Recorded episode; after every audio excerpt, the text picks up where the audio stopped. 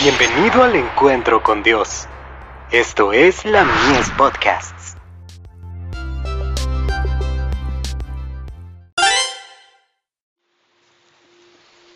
Recibiréis poder.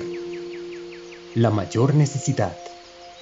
Purifícame con hisopo y seré limpio. Lávame y seré más blanco que la nieve.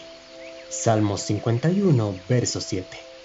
La mayor y más urgente de todas nuestras necesidades es un reavivamiento de la verdadera piedad en nuestro medio.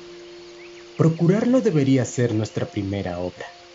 Debe haber esfuerzos fervientes para obtener las bendiciones del Señor, no porque Dios no esté dispuesto a conferirnos sus bendiciones, sino porque no estamos preparados para recibirlas.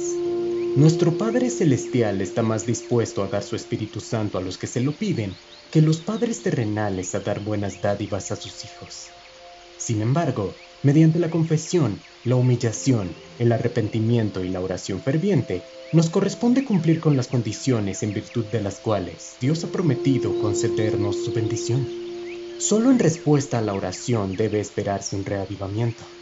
Mientras la gente está tan destituida del Espíritu Santo de Dios, no puede apreciar la predicación de la palabra.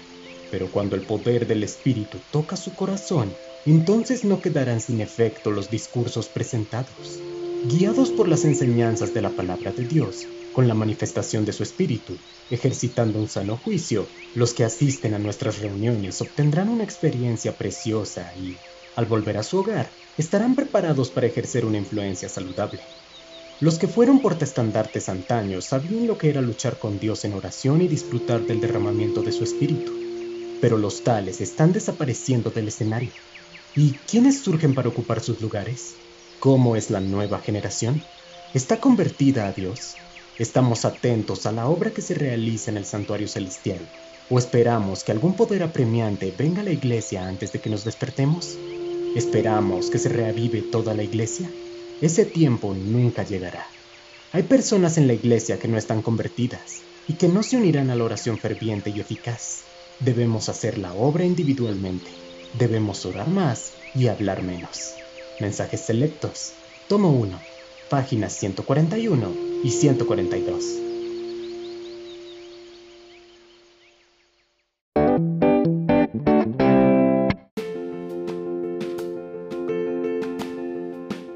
Visítanos en www.ministeriolamies.org para más contenido.